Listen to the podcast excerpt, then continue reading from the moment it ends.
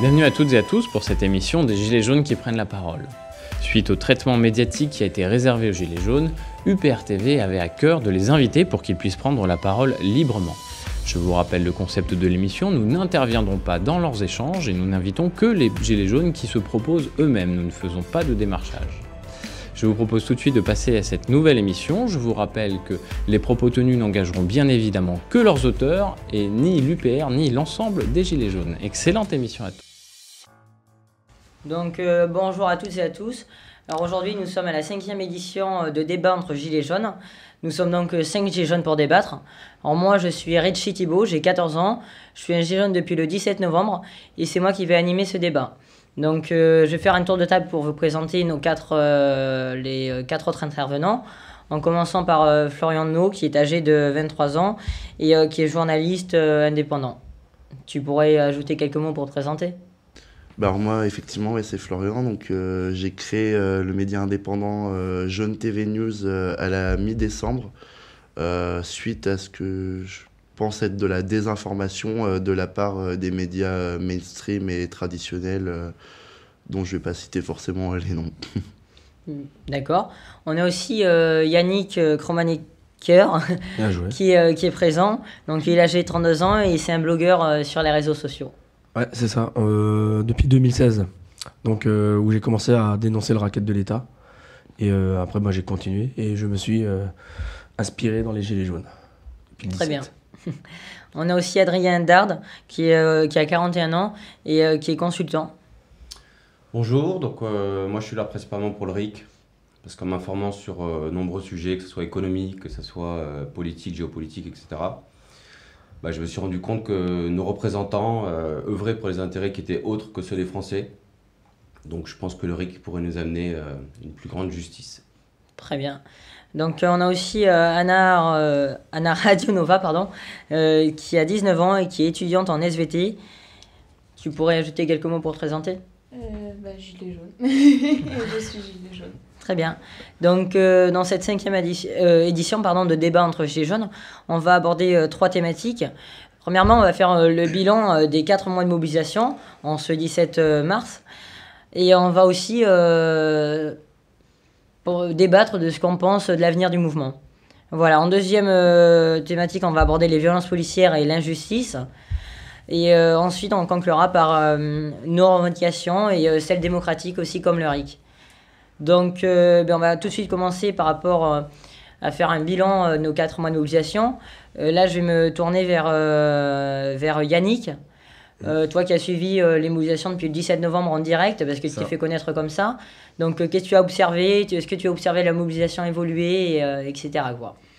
Bah, Elle a évolué dans le sens où, euh, bah, au début, on est resté pacifique.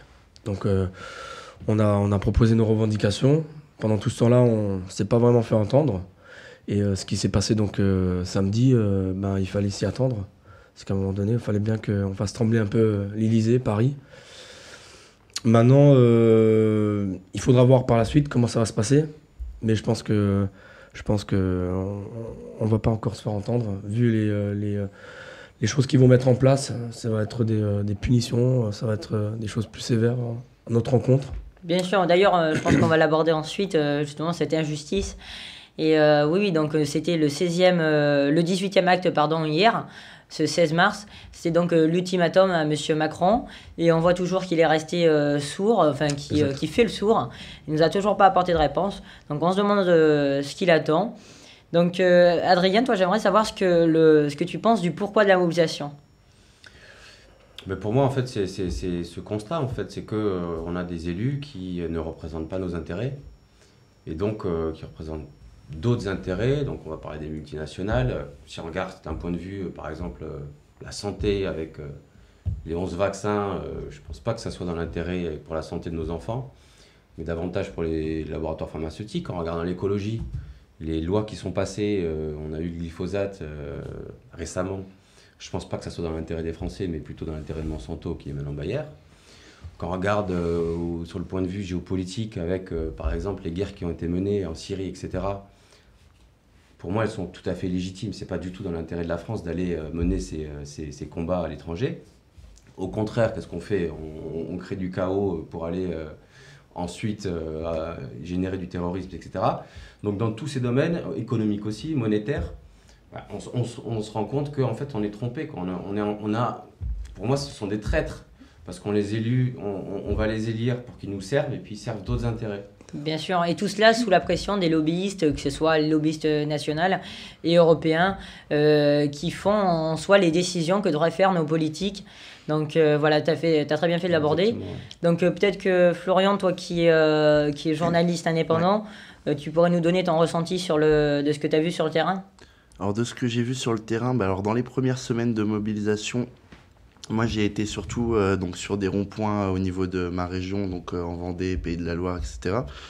Euh, donc j'ai vu quand même qu'il y avait une entraide qui s'était créée. les gens, par exemple, qui forcément certains ne manifestaient pas, allaient sur les ronds-points pour ramener de la nourriture, etc. euh, ne serait-ce que des canapés et tout Bien pour sûr. pouvoir s'installer. on, on a vu que justement la fraternité est revenue dans notre pays.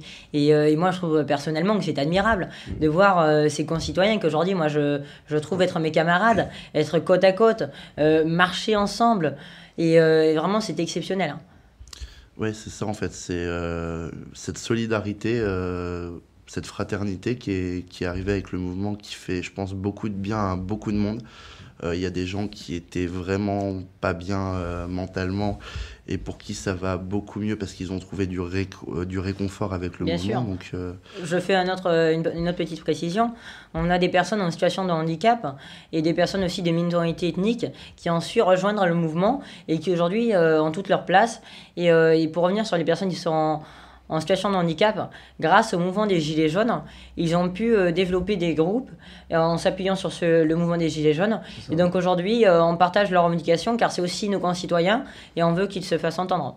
Voilà, donc peut-être que tu pourras ajouter quelque chose? Euh, ben, par exemple, euh, sur ce que tu dis euh, par rapport aux personnes en situation de handicap, euh, euh, connaissant un petit peu euh, Mathieu Chapard, euh, donc il a créé euh, une page, etc., euh, pour mener des actions euh, pour les euh, personnes euh, Oui, dans donc, cette situation. La Et page, c'est Handicap Parlant Vrai. Handicap Ah, Parlons ouais. Vrai, et puis il y a la brigade euh, mobile euh, des handis euh, valides, je crois aussi, qu'il Oui. a créé.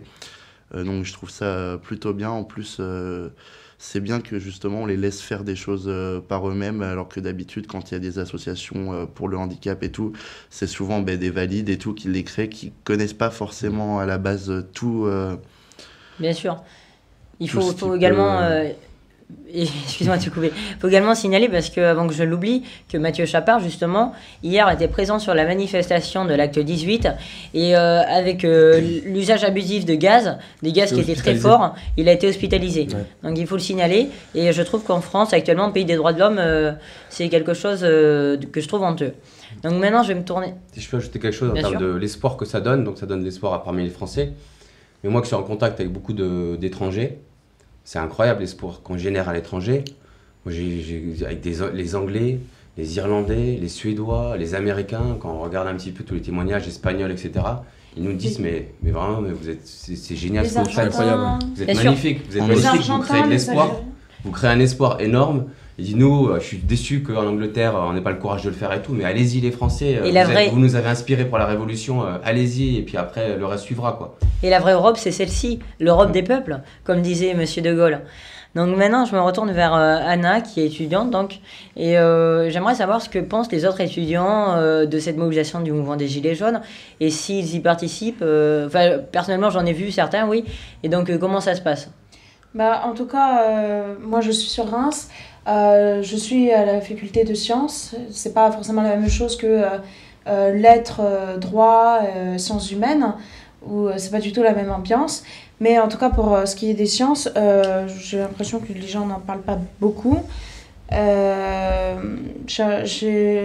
l'impression d'en voir pas tant que ça, ce qui, ce qui m'attriste un peu, qui me déçoit un petit peu. Mais sinon, pour, ce que, pour rebondir ce que tu disais tout à l'heure sur la fraternité, nous avons retrouvé la fraternité, il ne nous reste plus que la liberté et l'égalité à conquérir. Bien sûr. Et, euh, et tu penses que euh, des. euh, parce que j'ai vu qu'il y a eu cela au mois de novembre, il y avait l'o- l'occupation de certains lycées contre justement la nouvelle réforme du bac et aussi euh, ça a commencé à se développer dans des universités. Oui. Donc est-ce que tu penses qu'un mouvement étudiant comme cela pourrait se mettre en place et se rallier par exemple au mouvement des grèves scolaires pour le climat le vendredi et même à celui du mouvement des Gilets jaunes? Je pense que ça pourrait, euh, je pense que ça pourrait effectivement être le cas euh, s'il y a, euh, je pense que s'il y a un lycée qui, lance un truc comme ça ou, ou une fac, je pense que s'il y en a qui sont suffisamment talentueux pour, pour organiser une opération comme ça, je pense qu'ensuite il y aura un effet de contagion. S'il y a un truc comme ça qui se fait, ensuite je pense qu'il y aura une certaine contagion sur d'autres facultés. Après, moi je suis plus sur le campus des sciences et sur les campus lettres, euh, lettres, sciences humaines, etc., je connais, je connais très peu. Euh, mais après, l'ambiance là-bas n'est pas du tout la même. Bien sûr. Donc moi, en général très impliqué dans, dans les mouvements sociaux. Bien sûr. Et donc moi, justement, par rapport à cela, j'aimerais lancer un appel sur ce plateau qui s'adresse à tous les lycéens, à tous les étudiants, pour leur demander en effet de converger. Ne serait-ce qu'avec le mouvement des grèves scolaires pour le climat, le mouvement des Gilets jaunes, contre notamment la nouvelle réforme du bac, contre euh, le, dérèglement climatique.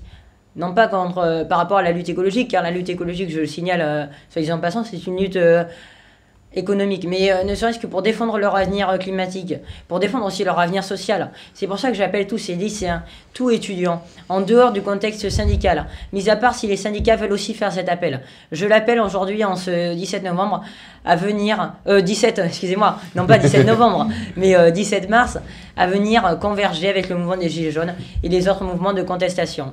J'espère que, enfin, je pense que vous faites aussi cet appel et euh, j'appelle notamment également Monsieur Louis Boyard, euh, si je ne me trompe pas dans son, dans son nom, qui est président du NL, euh, le principal syndicat lycéen, à, faire, à partager cet appel. Voilà. Un peu comme, un peu comme en Algérie, parce qu'il y a des manifestations complètement très massives d'étudiants. Là-bas, c'est contre le cinquième mandat de Bouteflika et leurs problèmes internes, leurs problèmes intérieurs. Et, euh, et, ils, sont, ils sont très réactifs, ils s'adaptent très bien, euh, très vite. Parce que par exemple, ils avaient posé des jours de grève. Un moment, et eh bien, la ministre, euh, le ministère de l'Éducation, ce qu'il a fait, c'est qu'il a passé une loi pour déplacer les vacances.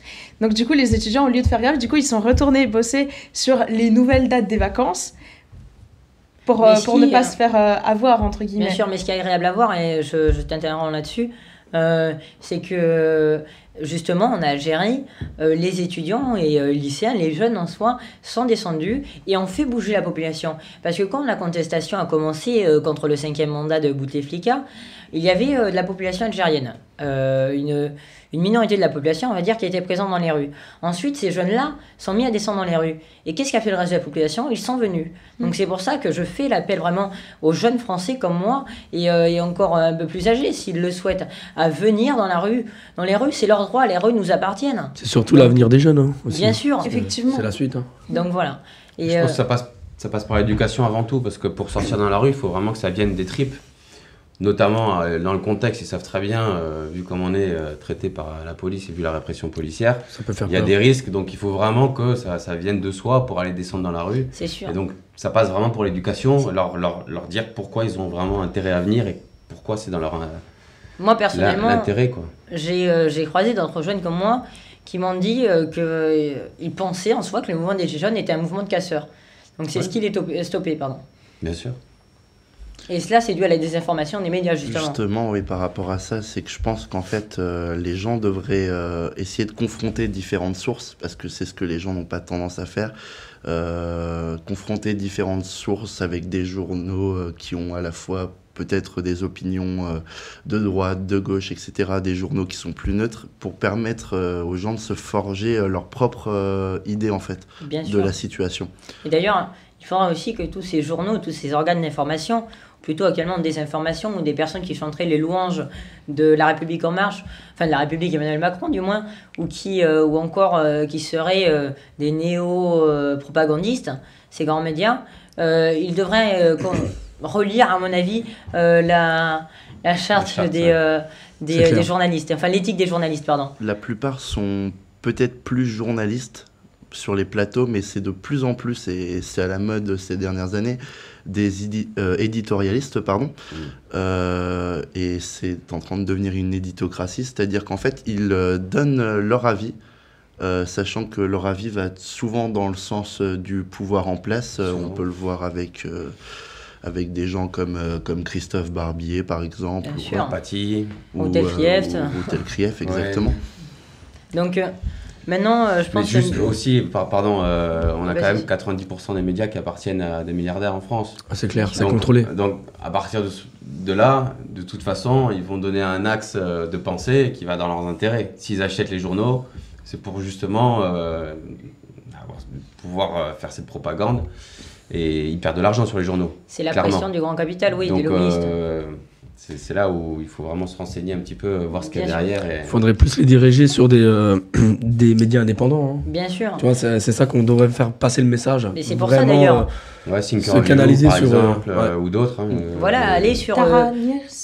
Euh, Taranis News, euh, le, Oui, donc, par euh, ça c'est Gaspard Glance euh, qui travaille depuis des années. Bon après certains ne seront pas forcément d'accord avec ses, euh, ses euh, idées politiques, mais en attendant ça fait euh, de nombreuses années qu'il essaye de montrer euh, les abus euh, du gouvernement euh, ou même des députés, etc. en général, sûr, et qui que- essaye de montrer la situation à des lieux comme tu as pu voir peut-être ces reportages à Notre-Dame-des-Landes. Oui, bien sûr. Et c'est pour ça que moi d'ailleurs, j'appelle les gens à aller sur le Média pour tous, à aller euh, par exemple aussi sur Hyper TV pour se former une conscience, à aller sur Jeune TV News et toutes ces petites antennes Mm. qui permettent aux gens de s'éduquer euh, politiquement, culturellement et historiquement même, je dirais. Ouais. Donc, et de euh, s'éveiller. bien sûr, Exact, ouais. de s'éveiller, voilà, c'est exactement le bon terme. Faut laisser BFM pour les foulards rouges. hein. D'ailleurs, c'est une minorité comme Non, ça, il ça faut, leur il fera faut perdre aussi l'écouter parce que t'as, t'as- t'as- Je pense que oui. Malheureusement, c'est dur, c'est difficile à écouter, mais tu as aussi une certaine Mais information qui. On pourrait s'en passer, hein, sincèrement. Oui, aujourd'hui, on pourrait s'en passer avec tous les réseaux qu'on a aujourd'hui. euh, si on serait encore Minitel, ok, mais là, aujourd'hui, on a tous les. Il faut l'écouter avec, l'esprit critique derrière. Exact aussi, ouais. Voilà. Peut-être qu'il y a quelqu'un qui pourra ajouter quelque chose, notamment il faut, euh, il faut euh, continuer à écouter euh, les euh, médias propagandistes. euh, ne serait-ce que pour savoir à quelle sauce on va se faire manger, entre guillemets, euh, quelles, quelles vont être, pour savoir, pour pouvoir répondre à des gens qui vont dire euh, ouais, machin truc, euh, par rapport à des gens qui ne s'informent que par ces médias-là, pour pouvoir justement leur répondre de la façon la plus appropriée possible. Et si on ne les écoute pas, ben, on ne sait on est un peu on avance un petit peu à l'aveuglette et justement c'est pour ça il faut euh, il faut euh, s'informer euh, sur euh, les médias euh, qui font leur taf en fait, hein, qu'ils soient de droite, de gauche, de centre ou de je ne sais pas quoi, euh, russe ou pas. Euh, je pense notamment à Russia Today qui, fait, qui, ont fait un travail mais juste énorme et, et de continuer à regarder ces journaux de propagande, ces médias de propagande, et pour pouvoir répondre en fait, pour pouvoir d'autant mieux leur répondre. Bien sûr. Donc maintenant, on va aborder la deuxième thématique sur les violences policières et l'injustice. Donc, euh, notamment, on a vu hier, durant l'acte 18, qu'un policier avait boxé des street medics et euh, des, des gilets jaunes. Alors lui, pour le moment, n'a eu aucune sanction. On va laisser le temps à la justice de réagir. Mais je pense que ça n'ira pas loin, comparé à M. Détinger, qui lui a tout de suite pris euh, une lourde peine. hein, donc voilà, ça prouve et ça démontre l'injustice qu'il y a. Donc, euh, et en même temps, il y a eu aussi euh, Yannick qui est sur le plateau, qui a été le premier gilet jaune de France à être euh, condamné. Peut-être que tu voudrais euh, faire une parenthèse là-dessus. Bravo. Bah, ouais, ouais, bravo, ouais, c'est clair. J'aurais pu. euh, Non, mais euh, c'est vrai que j'étais euh, énormément étonné. Mais je pense qu'on a, on a, on a pris de moi d'un exemple. hein.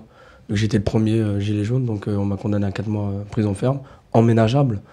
Donc là, j'ai- reçu euh, donc, la décision euh, il y a à peu près deux semaines pour me dire que euh, ça passera en donc, euh, travaux d'intérêt général. Donc on va dire, je m'en sors bien. Et quel était le délit? C'est pour avoir fait une, une chaîne humaine euh, donc, sur l'autoroute, c'était le 17 novembre, donc c'était prévu par tout ça en France. Alors que quand j'ai fait le, la chaîne humaine, euh, c'était déjà bloqué euh, sur des euh, intersections. C'était bloqué en C'est totalement Ouais, déjà, juste donc, pour, pour voilà. servir d'exemple, quoi. Voilà, exactement. Donc j'ai pris un peu cher. Alors, euh, Florian, je reviens vers toi, toi qui es journaliste indépendant, qui a vu euh, les scènes de violence qu'il y a eu. Si tu pourrais nous dire un peu les images que tu as perçues euh, et vraiment l'usage abusif de la force, voilà. Alors justement, par rapport à l'usage abusif de la force, je pense qu'en fait, il concerne pas forcément tous les officiers de police, etc., de, gendarmerie. C'est une, sans doute une minorité en réalité, mais qui malheureusement font euh, une mauvaise pub à tous leurs, euh, tous leurs collègues euh, en soi, parce que on ne retient que ça de la police, de la gendarmerie, etc. Après, il faut savoir qu'il y a des gens qui sont formés au maintien de l'ordre, comme euh, les gendarmes mobiles ou, euh, ou les CRS, donc les compagnies républicaines de sécurité. Euh, mais de l'autre côté, vous avez des gens. donc, on a créé récemment les détachements d'action rapide. Donc c'est des gens qui sont pas du tout formés au maintien de l'ordre, c'est les BAC, donc qui sont habitués à intervenir euh, sur des affaires de stupes, euh, en banlieue peut-être, etc. Donc euh, les, les, les brigades anticriminalité. Et de l'autre côté, vous avez la BRI, qui est la brigade de recherche et d'intervention, qui est l'anti-gang qui a été créée à la base pour pour euh, contrer euh, les plans euh, de, de, voleurs, de gangsters, etc. Comme, notables comme Jacques Mérine, par exemple. Oui, donc en fait, ils nous, à vrai dire, ils nous traiteraient un peu comme de, de hauts bandits. Non, mais alors il faut savoir qu'avec ces, c'est vraiment ces organes de, de, propagande, on est taxé de complotistes, d'imbéciles parfois. On nous prend pour des moins que rien. On nous prend pour des bandits, pour des casseurs, des voleurs. Et donc voilà, tu as bien fait de, de faire le parallèle. Donc maintenant, je vais aussi venir sur Anna qui voulait justement aborder euh, cette injustice. Euh, non, oui, peut-être cette injustice aussi, mais surtout, toi, tu voulais aborder euh, l'abus de l'abus de violence, quoi. L'abus de violence. alors, oui, effectivement. C'est quand même assez ahurissant puisque les GLI F4, les grenades en général qui sont utilisées, les flashballs et compagnie, j'ai cru comprendre que c'était catégorisé dans le droit français, comme des, dans le droit pénal français, comme étant des armes de guerre. Alors je suis allée essayer d'aller voir par moi-même, mais c'est extrêmement compliqué. C'est par catégorie que ça fonctionne, les armes. Et c'est très compliqué. C'est sur une ancienne classification. J'ai pas réussi à trouver d'équivalent avec une classification moderne. Enfin, c'est extrêmement compliqué de se renseigner là-dessus. C'est encore plus galère que d'aller chercher des informations sur les traités européens, quoi. Euh, c'est te dire. C'est te dire. Donc. Euh, pour ce qui est des grenades lacrymogènes, il y a Hugues qui était venu, euh, qui était déjà venu dans cette émission, qui viendra euh, faire, un, une, faire une petite explication sur euh, les grenades. Les flashballs, on en a vu pas mal. les LBD-40, oui. Oui, les LBD-40. Oui, parce que le flashball en soi n'est plus utilisé depuis presque. Enfin, n'est plus utilisé. Il est, il est utilisé par exemple par euh, des policiers municipaux, etc. Mais c'est en train d'être remplacé par le LBD 40. Euh, le problème du LBD 40 en soi, c'est que donc c'est une arme suisse, mais les munitions sont achetées à l'étranger. Donc euh, il y a eu des munitions canadiennes à un moment. Je crois que maintenant ils sont en train de revenir sur des munitions françaises qui sont pas adaptées aux lanceurs. Donc déjà euh, même le fabricant suisse le reconnaît que effectivement euh, la France n'achète pas ses munitions, donc euh, achète des munitions qui ne sont pas adaptées. aussi Florian qu'il y avait eu déjà 529 signalements contre la, enfin, de violence quoi. C'est ça en fait. Il y a le journaliste David Dufresne donc qui depuis le mouvement des gilets jaunes en fait essaye de, de recueillir au maximum tout ce qui est euh, vidéo, photo, etc. concernant les violences euh, policières. Donc en ce jour, il est à 529 signalements de violences policières. Donc il, si vous voulez aller voir sur Twitter, pour ce compte Twitter, vous allez sur son compte donc davduf et vous allez voir qu'il il signale des choses qui vont du tir de LBD dans l'œil à un handicapé qui s'est fait, qui s'est fait gazer, des coups de tonfa, etc. Ça va dans tout type de violence policière. C'est quand même gravissime, hein, euh, le fait de voir cela en France aujourd'hui. Donc, euh, je... et d'ailleurs, en plus, il faut d'ailleurs préciser que euh, le gouvernement Macron veut accentuer, enfin d'ailleurs, les républicains notamment, je crois que c'est eux qui ont proposé cette loi anti-casseurs, cette violence. Donc, peut-être que Yannick ou, ou Adrien voulaient rebondir sur cela?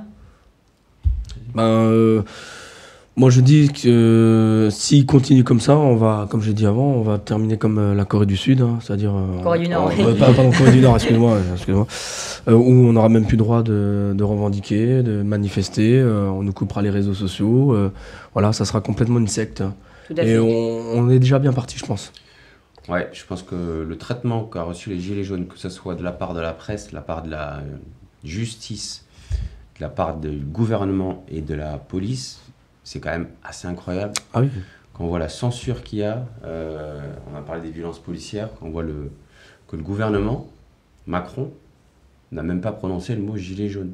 Donc en fait, il ne nous reconnaît même pas. Il n'y a pas eu un mot de compassion par rapport aux victimes. Il y a quand même 11 morts déjà.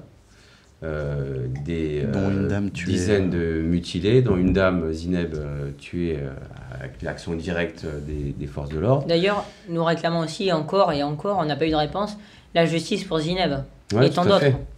Mais euh, tout ce qu'il y a eu, il n'y a pas eu un mot en fait d'empathie, de reconnaissance. D'excuses.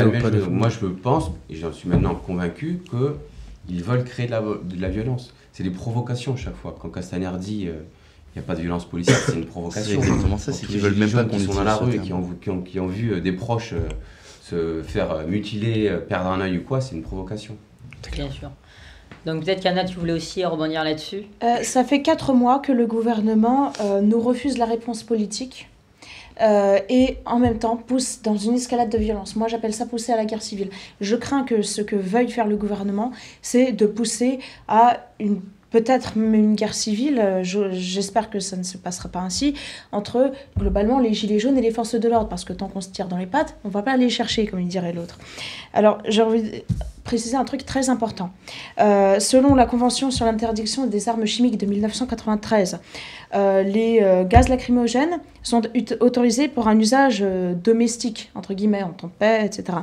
Sont reconnus comme des neurotoxiques et donc sont interdits en temps de guerre. C'est-à-dire que sur le front contre Daesh, on n'a pas le droit d'utiliser ça. Bon, par contre, contre des gilets jaunes, c'est bon. Bien sûr, Euh, et euh, juste, je, je me permets de t'interrompre, parce que tu disais qu'en effet, euh, le gouvernement Macron cherchait la violence.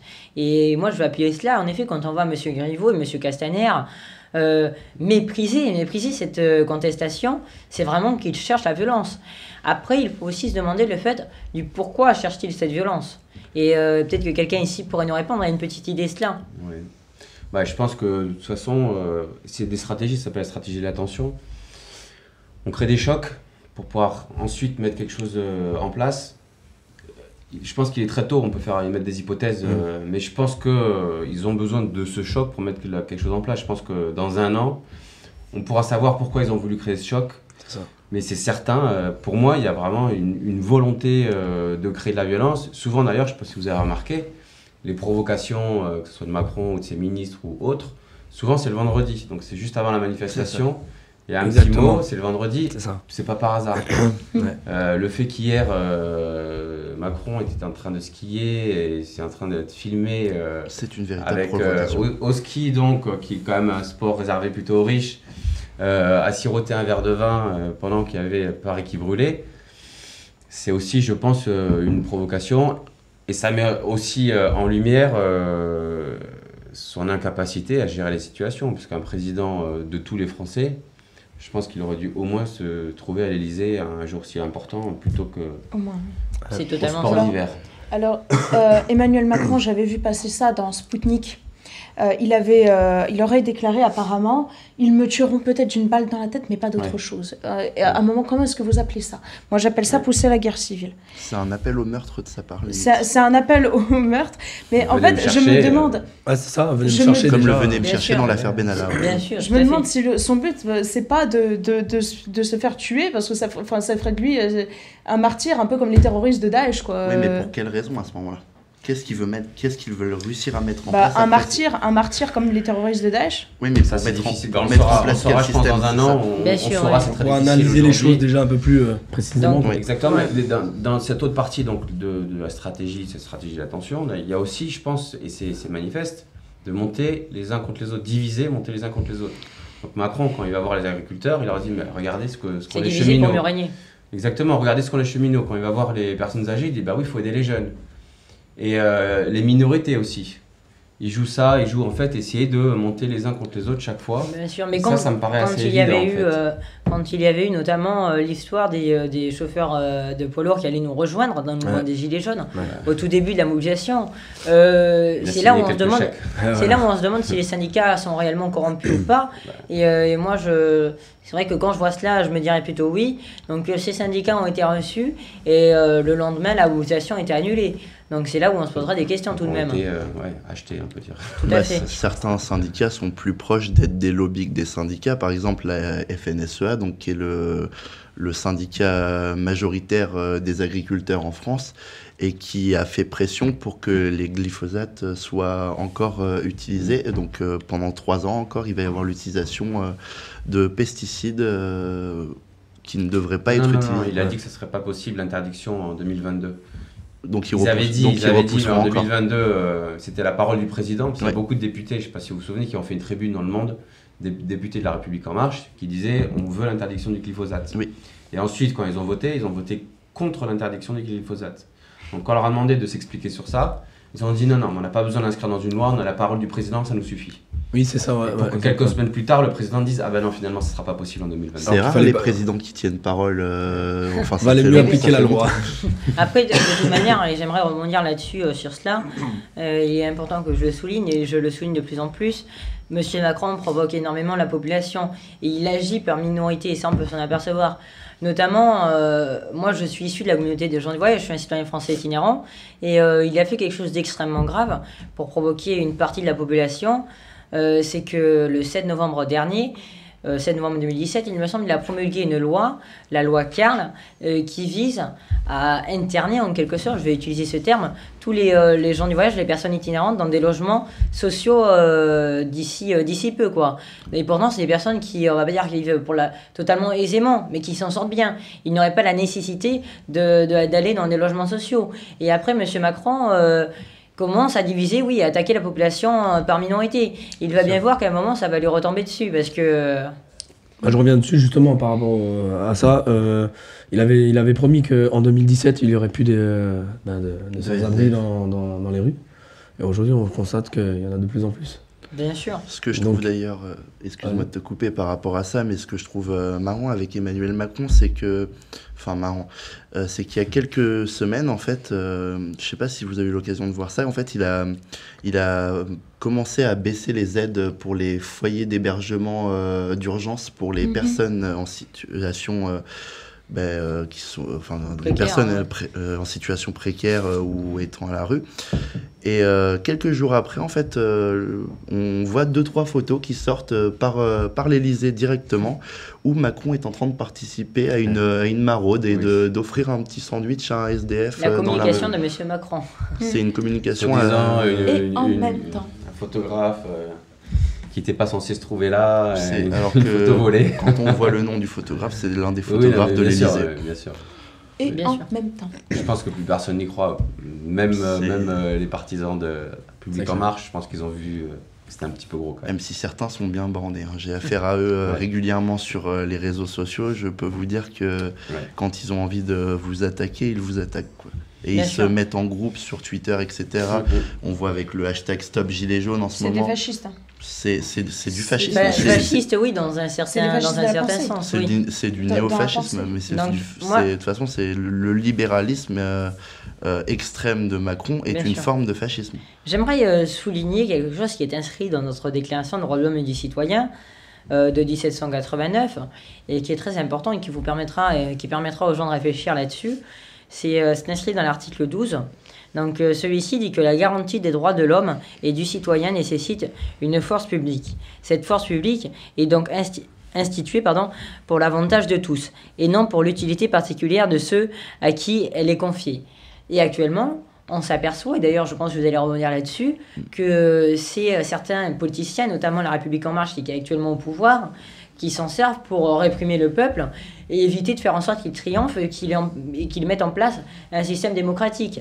Donc, euh, donc là actuellement, et moi euh, c'est mon propre opinion, vous allez me dire si vous me rejoignez, la force publique, euh, ils s'en servent à leur avantage, à leur guise, quoi, et non pas... Bien sûr. Et parallèlement, ils applaudissent tous euh, quand c'est le peuple vénézuélien euh, qui se soulève, quand c'est les Algériens qui Ouais. se soulèvent, ils C'est une applaudissent. contre-révolution au Venezuela. c'est bien que, que le, que le peuple se soulève. Euh, il appuie d'ailleurs un coup d'État au Venezuela. Mais quand c'est dans son pays, c'est plus la même chose. Quand c'est dans clair. son pays, c'est euh, des, des- une foule haineuse, euh, homophobe, antisémite, etc. etc. Bien sûr, alors peut-être que quelqu'un voudra ajouter quelque chose. Bah, ouais, bah, c'est du complément du mépris hein, euh, depuis, euh, depuis ces 4 mois. Donc, euh, les formes de mépris, euh, toute forme de mépris euh, est utilisée. Et justement, je reviens euh, sur ce qu'on disait tout à l'heure par rapport euh, au vendredi. Donc, euh, souvent, le vendredi, on a le droit à des petits tacles. Et euh, il y a trois spécialistes euh, actuellement. Euh, C'est euh, Emmanuel Macron lui-même, Christophe Castaner et Benjamin Griveaux, qui sont euh, les spécialistes. euh, Monsieur Griveaux, d'ailleurs, qui a démissionné non, de, de sa fonction et Alors- qui euh, s'est présenté à la mairie de Paris. Pour l'instant, il est encore en fonction, Benjamin Griveaux, mais normalement, effectivement, il devrait quitter son poste euh, dans les prochaines semaines ou prochains mois pour préparer sa campagne parce qu'il risque d'y avoir une primaire euh, La République en marche pour élire euh, le candidat qu'ils auront pour la mairie Paris. Il y a aussi Mounir Majoubi qui est lui aussi au, au gouvernement qui devrait euh, quitter euh, le gouvernement. C'est celui qui met des coups de casque, non C'est ça? Euh, Mounir Bajoubi, c'est c'est celui qui est chargé Il avait, des agressé un, un, autre député avec un casque. Ah, je, oui, c'est dans, le, dans le conseiller de M. Macron. Oui. D'accord. donc Anna, tu voulais ajouter quelque chose, il me semble? Oui, selon, je vais continuer avec mes traités, selon le statut de Rome instaurant la Cour pénale internationale, à l'article 7, il y, a les il y a une définition de ce qu'est un crime contre l'humanité. Quand, on regarde, euh, quand on regarde le truc, ce que fait Macron, ce que commet Macron, Castaner et compagnie, c'est un crime contre l'humanité parce qu'ils infligent aux Gilets jaunes. Parce que je ne sais pas si on a le temps euh, pour que je cite des trois trucs. Euh, du, Bien sûr, oui. Bah, il y a notamment l'emprisonnement ou toute forme de privation grave de liberté physique en violation des dispositions fondamentales du droit international. Notamment la liberté de circulation. Voilà. Persécution de tout groupe ou toute collectivité identifiable pour des motifs d'ordre politique euh, et plus loin, euh, ou en fonction d'autres critères universellement reconnus comme inadmissibles en droit international en corrélation avec tout acte visé dans le présent paragraphe ou tout crime relevant de la compétence de la Cour. D'autres actes inhumains de caractère analogue consistant intentionnellement de grandes souffrances ou des atteintes graves à l'intégrité physique ou à la santé physique ou mentale. Et ensuite, il définit ce que c'est l'attaque contre la population civile. Enfin, je veux dire, en Macron effet. et Castaner, ils sont en plein dedans. En effet, donc voilà. Et d'ailleurs, euh, cela, c'est quelque chose que moi j'affirme, et on est nombreux à l'affirmer. Donc, euh, c'est réellement un crime contre l'humanité qui est commis, commis pardon, contre des êtres euh, humains contre qui le, protester. Contre, le contre son propre peuple. Bien sûr, Flan, tu voudrais réagir par rapport à cela? Et pas que, parce qu'on parle beaucoup des manifestants blessés, mais je voulais dire qu'il y a justement dans les signalements de David Dufresne, on voit qu'il y a énormément de journalistes blessés. Et clairement, il y a très peu de pays où ça se passe, même des pays en guerre, euh, on n'a pas ce traitement envers les journalistes, euh, que ce soit des journalistes de grands médias ou quoi, qui ont été euh, blessés. Je vois, moi, j'ai été plusieurs fois à Nantes, et il y a des journalistes de France 3 qui se sont fait récupérer l'intégralité de leur équipement de protection mhm. pour couvrir la manif.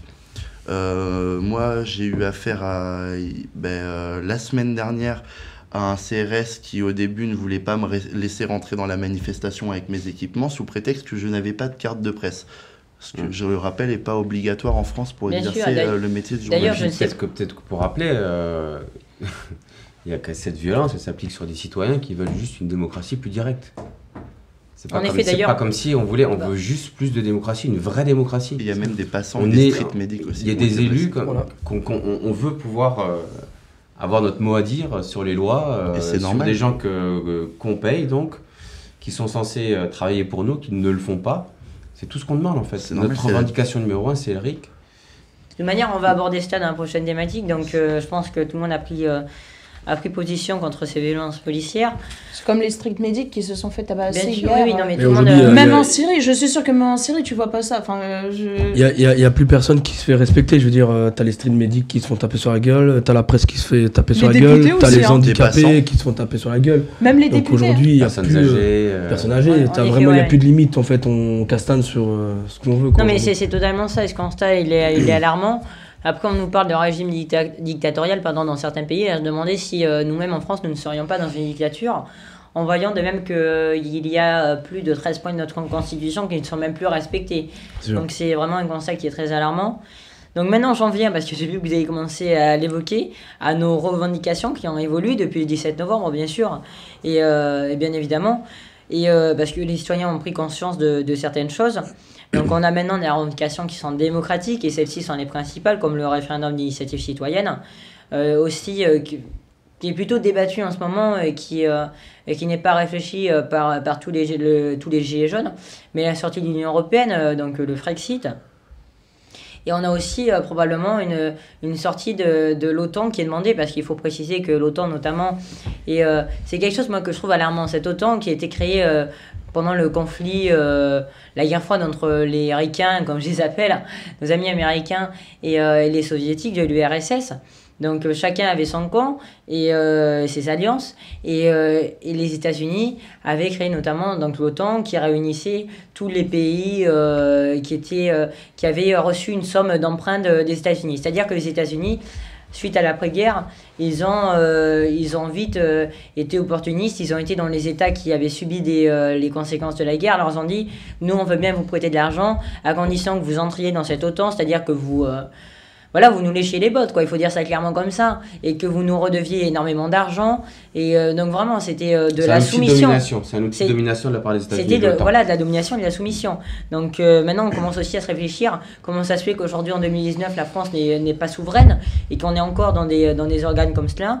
Et, et donc, avant d'aborder le sujet du référendum d'initiative citoyenne, j'aimerais faire un tour de table pour justement pour avoir votre opinion sur, euh, premièrement, le Frexit et euh, aussi potentiellement la sortie de l'OTAN. On va commencer par toi, Florian. Alors, euh, sur le Frexit, donc, on voit bien qu'il y a des gens qui sont totalement contre et totalement pour.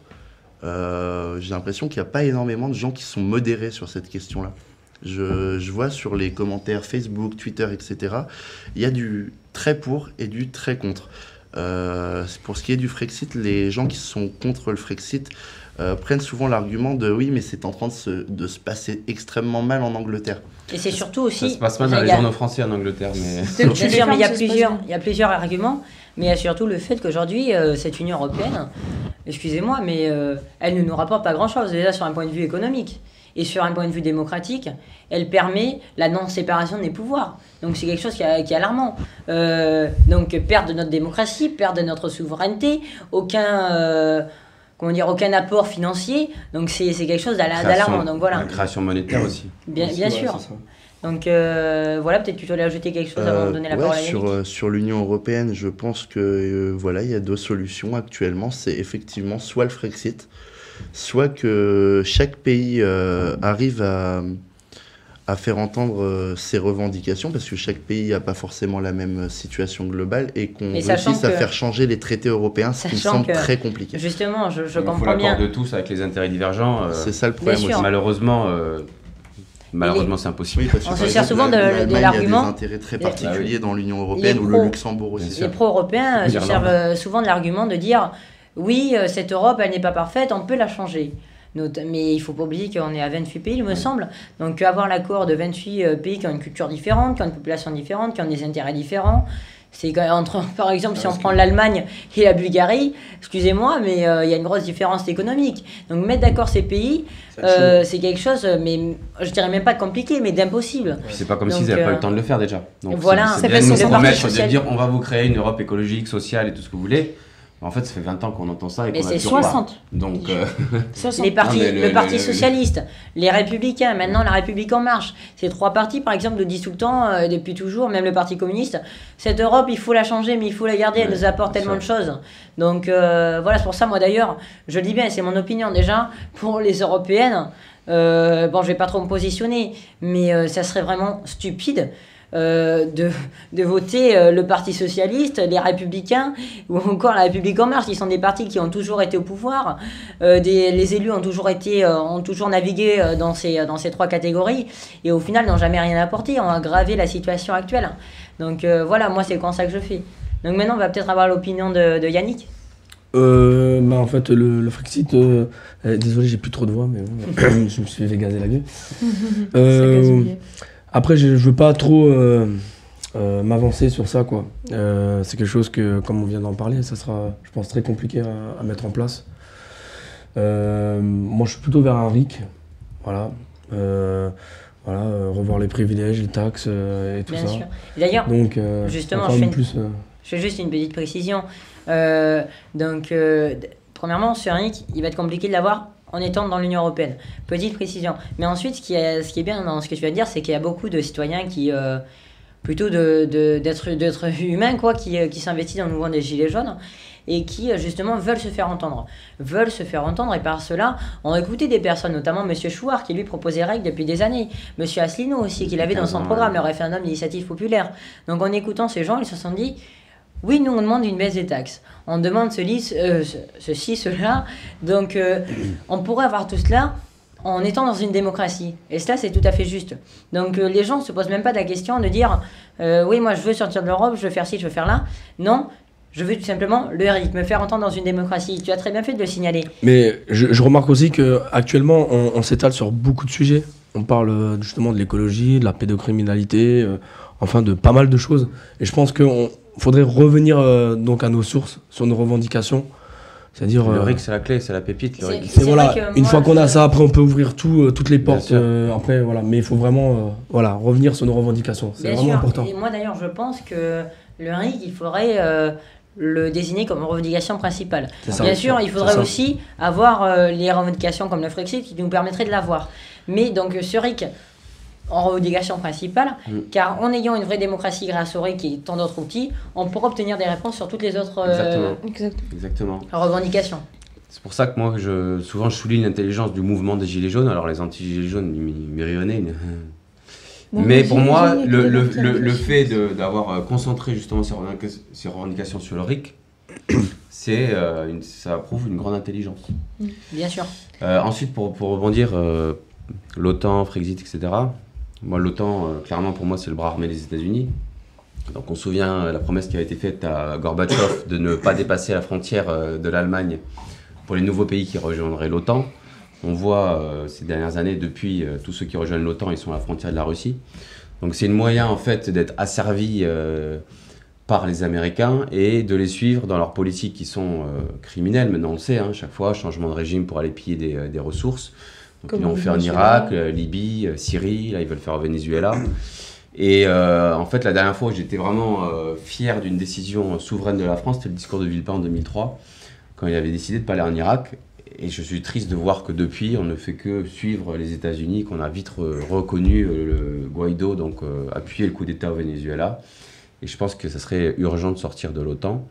Après, pour le Frexit, également, c'est- en fait, on se rend compte que ce soit Macron, que ce soit Hollande, que ce soit Sarkozy, de toute façon, ils ont une feuille de route de Bruxelles. C'est pas eux qui décident, c'est des marionnettes. C'est sûr.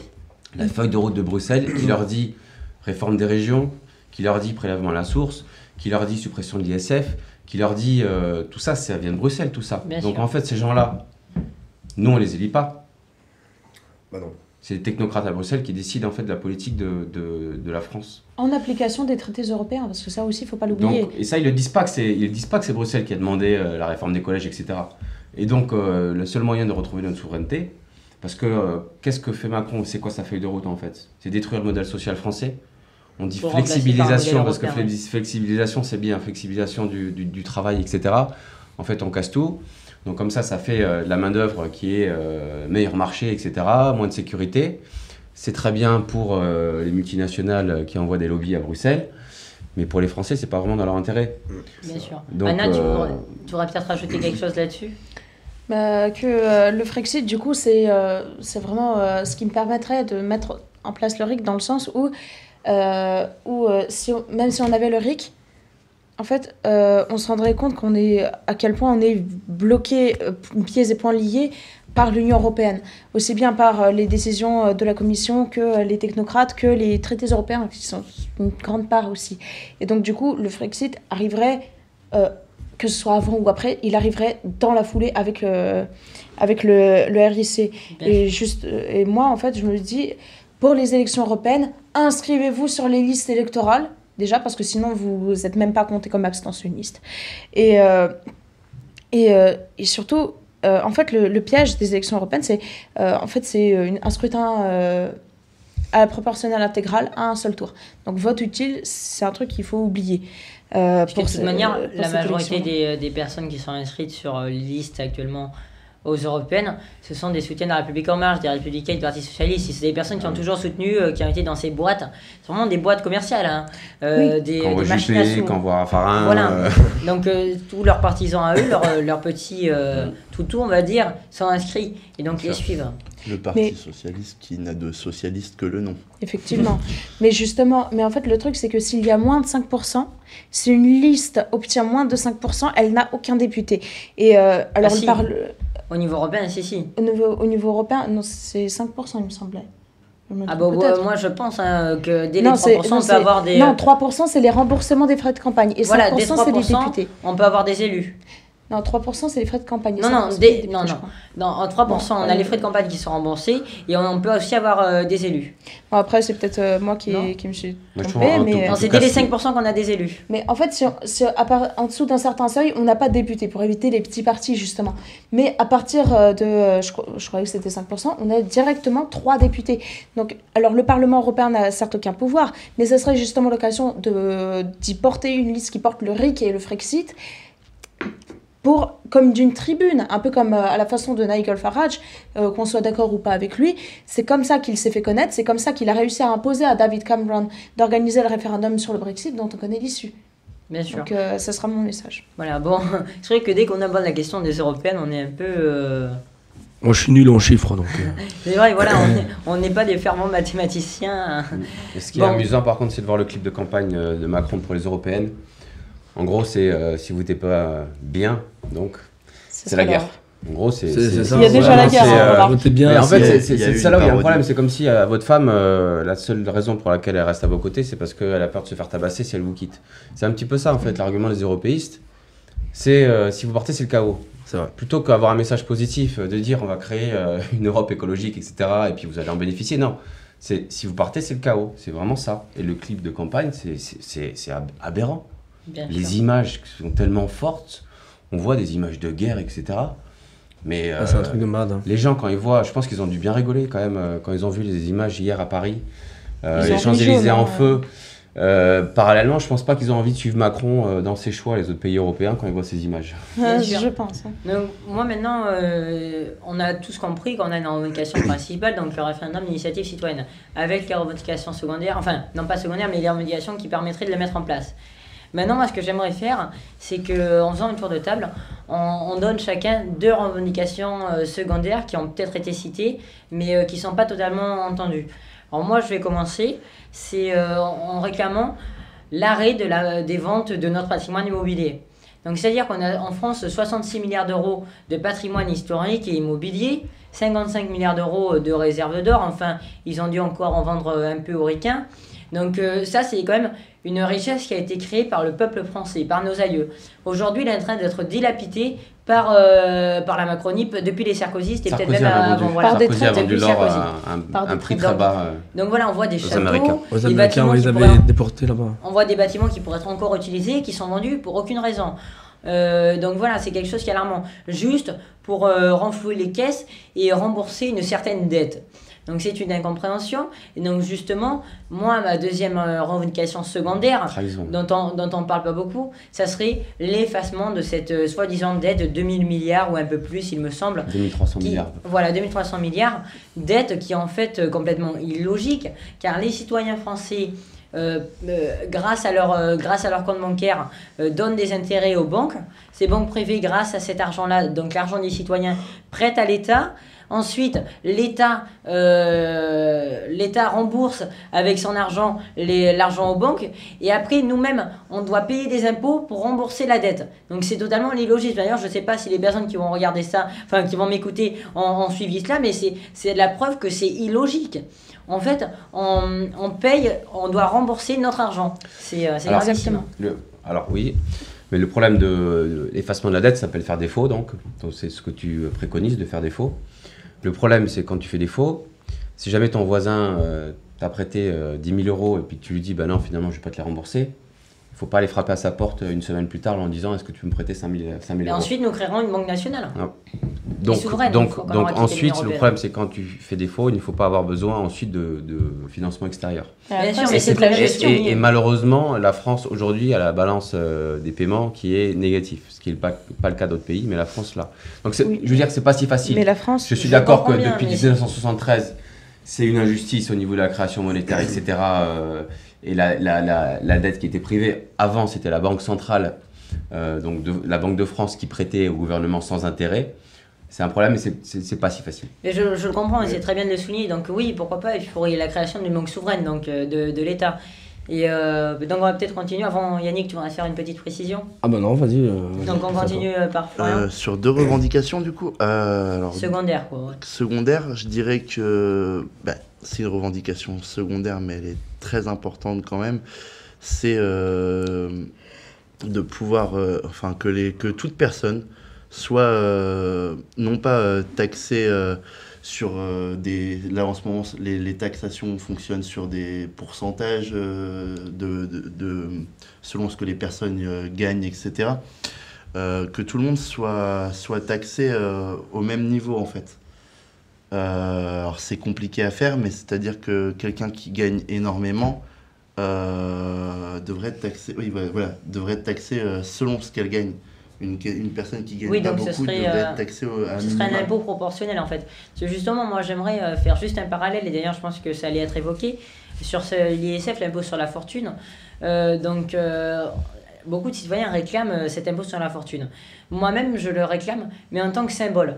Je le réclame pas euh, comme revendication, mais comme symbole, parce que ça permettrait de voir qu'on a obtenu quelque chose. Mais je vous explique pourquoi pas comme revendication, car on gagnerait énormément plus en mettant un impôt pour- proportionnel et une taxation proportionnelle. Là, ça nous permettrait, permettrait pardon, de gagner mais, euh, des centaines de fois plus que l'impôt sur la fortune qui rapporte pas énormément. Mais symboliquement, il est tout de même important de la- de l'avoir. quoi. C'est ça, parce qu'actuellement, on a des tranches d'impôts qui sont euh, tellement variables euh, que, désolé, mais on ne peut pas taxer autant une personne qui touche euh, 800... Les paliers. enfin, euh, Les petits commerces, par Après, exemple. oui, après, t'as en raison fait, de, parler de symbole. très mal fait. T'as raison de parler de symbole parce que c'est un symbole. Après, faut pas se tromper de combat, faut pas se tromper d'en- d'ennemi non plus. Je pense que euh, quand on regarde un peu le montant, le budget, etc., c'est symbolique, mais il y a d'autres aberrations qui sont bien plus grosses que celle-là. Par que exemple, l'évasion fiscale, l'évasion fiscale, Exact, vraiment que s'attaquer à l'évasion fiscale, ça rapporterait énormément plus, le CICE aussi, et ce, ce genre de choses. Mais c'est euh, pour ça que je n'ai pas dit que je le réclamais moi comme revendication, mais plutôt comme symbole, parce qu'on l'entend partout. je comprends. Bah, Peut-être Bah, que Florian, je- juste, tu pourrais donner ta Sur, le sur l'ISF, juste, euh, je pense qu'en fait, c'est que les, les gens ont été persuadés pendant longtemps que ça rapportait énormément, alors que oui, ça rapporte plusieurs milliards, mais 4 milliards, je crois. mais c'est c'est rien C'est du tout. dérisoire. Je crois que c'est En- 4 milliards, En réalité, c'est- c'est c'est rien du tout. Euh, après, il y a certaines personnes qui gagnent très bien leur vie, qui ne sont pas contre un retour de l'IS de l'ISF, hein, euh, contrairement à ce que certains On fait, ou du moins pas contre à participer. euh, à participer. En fait, chacun devrait participer à la hauteur de ce qu'il peut. C'est-à-dire que, oui, effectivement, comme je le disais tout à l'heure, euh, que quelqu'un qui gagne 1200 euros et quelqu'un qui gagne 2500 euros soient dans la même échelle de, de taxation, je trouve pas forcément ça euh, euh, très logique. Je pense que vraiment tout devrait être proportionnel et euh, ça serait beaucoup Donc peut-être que tu as une autre revendication ou on passe directement Euh, à Yannick? Si oui, en autre revendication, ben là, ça va être euh, concernant euh, les, les violences po- policières, etc. Ça serait euh, en fait euh, de complètement revoir le système de, de maintien de l'ordre en France, euh, qui est vraiment euh, problématique actuellement. Il faudrait s'inspirer d'autres pays où le maintien de l'ordre fonctionne euh, plutôt bien euh, dans des manifestations. Vous avez l'exemple de, de l'Allemagne. Est-ce que- est-ce que tu crois pas que c'est plutôt les ordres le problème? C'est pas tant, je pense que les Français sont très bien formés en fait. Les effectifs sont formés, je pense que c'est les ordres premiers qui leur sont donnés, ouais. les ordres qui leur sont donnés. Je Certains pense que c'est vraiment ça le d'autres- problème. D'autres non. Ouais. Justement, c'est ce Bah, D'autres qui ne sont pas censés intervenir. Mais je pense que- c'est en haut que ça se passe et je pense que vraiment les ordres qui sont donnés aux, aux forces de l'ordre contre les gilets jaunes sont. Parce euh, qu'en France, c'est les, premiers euh, à être bien formés en tant que. Bien Ouais, sûr, donc on a compris aussi, c'était donc euh, ta deuxième revendication secondaire, euh, si je puis dire cela comme ça, c'est de revoir le maintien de l'ordre. Donc euh, maintenant Yannick. Ah, ah bah écoute, euh, après, il y en a plein, mais. euh, Non mais je comprends bien, mais C'est justement vrai c'est... euh, que la première chose, ça serait le- de revoir tout le pouvoir d'achat, hein. ça c'est c'est clair. Euh, deux, ensuite, là, justement, la dette euh, qu'on a actuellement, euh, comme dit, euh, en France, il y a de l'argent. Il faut savoir juste euh, aller le choper là où Ouais, il faut. ça. Et il faut pas dire qu'il n'y a pas d'argent, il y a de l'argent, c'est sûr. Bien sûr. Euh, tu regardes Google, euh, Amazon, euh, qui sont euh, posés ici sur notre territoire, qui ne payent pas euh, l'ISF, ne payent pas de taxes ni d'impôts et tout ça. Mais d'ailleurs, Et, euh, juste si je me permets de faire un, un petit parallèle avant de te redonner la parole, ce Mm. qui est euh, complètement stupide, c'est que La République En Marche avait, euh, enfin il me semble que c'est La République En Marche avait proposé une taxe sur les, euh, sur les GAFA, mais c'est quand même dérisoire et c'est 500 excusez-moi, mais se, 800 millions. se foutre euh, des gens quoi. Parce qu'ils proposent, voilà, euh, déjà 500 millions, peut-être c'est c'est Ouais. ridicule, mais Moins ça serait en tout cas. 5% euh, du chiffre d'affaires de ces euh, GAFA. Sachant que des, euh, des auto-entrepreneurs sont taxés à pratiquement 50%, la moitié de leur salaire. Exactement. Donc, euh, même de simples quelle- commerçants. hein. quelle égalité sont, sont Voilà. restaurateurs et je peux, je peux te dire qu'ils croule euh, sous les taxes actuellement. Moi je, moi, je me souviens, j'étais auto-entrepreneur dans l'animation. euh, écoute, euh, au bout d'un an, j'ai ca- carrément arrêté. Quand j'ai vu tout ce qui me taxait, euh, franchement, euh, c'était un peu. euh, sûr. voilà, je pense qu'il y a de l'argent, il faut aller le chercher là où il faut et c'est tout. Voilà, mais en tout cas, oui, c'est très bien de le souligner. Et maintenant, peut-être Adrien aussi? Ouais, donc là, vraiment numéro un, c'est le RIC, c'est la pépite pour moi, c'est le plus important. Et après, euh, je pense que la souveraineté monétaire serait important. Euh, Aujourd'hui, il y a une banque centrale européenne euh, et rester dans l'euro, euh, pour moi, c'est une aberration. En fait, euh, une monnaie commune, ça marche que si on a vraiment euh, envie de vivre ensemble. Les Italiens du Nord acceptent en fait de subventionner l'Italie du Sud parce qu'ils se reconnaissent sous le drapeau euh, italien. La même chose pour les États-Unis qui ont différents États et puis euh, les plus riches subventionnent les plus pauvres. Aujourd'hui, je pense pas que les Allemands, en fait, pour que ça fonctionne, il faudrait un transfert en fait de richesse, de richesse des pays riches comme l'Allemagne par exemple vers des pays plus pauvres comme le- la Grèce. Une solidarité C'est pas nationale. possible. Aujourd'hui, on a des taux d'intérêt qui ne correspondent pas en fait aux besoins. Euh, Ça c'est très bien pour l'Allemagne, c'est beaucoup moins bien pour la France, pour l'Italie, etc. Euh, et je pense que euh, la souveraineté monétaire, ça serait très important de pouvoir euh, contrôler la création monétaire et puis euh, la valeur de notre monnaie. Ça, ça serait une autre Yes. indication. Et oui, sortir dans l'OTAN, je pense que euh, Ben, aussi retrouver, retrouver une souveraineté euh, militaire, euh, ça serait important aussi. Et juste une- un petit truc, je sais pas si c'est vrai, mais euh, le peuple pour- pourrait même également créer sa propre monnaie. hein. Bien sûr, enfin, euh, retourner à C'est sa ce propre le monnaie. franc. C'est ce qu'est le franc à la base. Oui, voilà. Donc euh, maintenant, peut-être Anna, tu voudrais revenir Bah, sur deux autres à part le RIC, euh, bah, le Frexit, euh, UE, euro, OTAN. Mais après, euh, je pense qu'il y en a tellement que ça, ça serait Et Peut-être qu'il compliqué. y a quelque chose qui tient à cœur par rapport à ton âge. euh, enfin, on est, enfin, moi, je suis aussi jeune. Bah, je veux dire, par rapport euh, au fait que que moi. Oui, non, mais par rapport au fait que tu es étudiante. Bah non, pas spécialement. Après, ça serait plutôt euh, un truc, euh, un truc euh, que je trouve assez euh, beau symboliquement parlant. C'est que la Révolution française, en fait, c'était parti, au départ, c'était parti euh, de, de l'égalité devant l'impôt. Et là, Enfin, la Révolution française, il faut souligner que, d'ailleurs, comme le mouvement des Gilets jaunes, il a été- elle a été voulue par, euh, par ce qu'on appelle euh, les, euh, les sectes francs-maçonnes. Et, donc, et ce qui est formidable à voir, c'est qu'on a quand même réussi, enfin formidable au sens propre du terme, non pas au sens macronien, c'est qu'on a réussi, comme en 1789, à faire des contre-révolutions, et notamment dans le mouvement des Gilets jaunes. On- cette cette démarche, enfin ce, ce mouvement de contestation, il était voulu par d'autres politiciens, et nous, on a réussi à, à le contourner. quoi. Oui, c'est ça. C'est un peu comme euh, ma mère pensait au départ que, enfin, une personne qui me proche euh, pensait au départ que c'était une, euh, une N plus unième révolution de couleur. Ce qui aurait pu être, hein, peut-être, hein, peut-être. Mais euh, si c'était peut-être le but au départ, ils en ont tellement perdu le contrôle euh, dès le début ou presque que, c'est complètement, c'est comme s'ils voulaient euh, faire un brûlage contrôlé de tel truc et en fait c'est parti en un incendie euh, mondial là, par- parce que le monde entier est en train de regarder la France, le monde entier euh, est en train de nous prendre pour modèle comme ça s'est déjà passé dans notre histoire.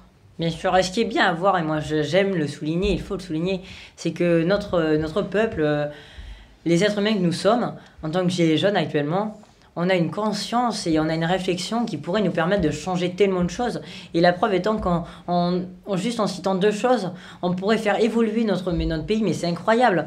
Et, euh, et juste, je précise également que c'est loin d'être utopiste que de dire ce que nous avons dit. Ce n'est pas parce que les Français ont des tas de choses à dire qu'ils sont utopistes.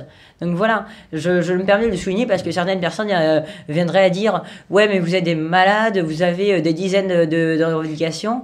Donc voilà, non, non, c'est simplement qu'on est au contraire éveillé, qu'on est, euh, qu'on est juste, quoi.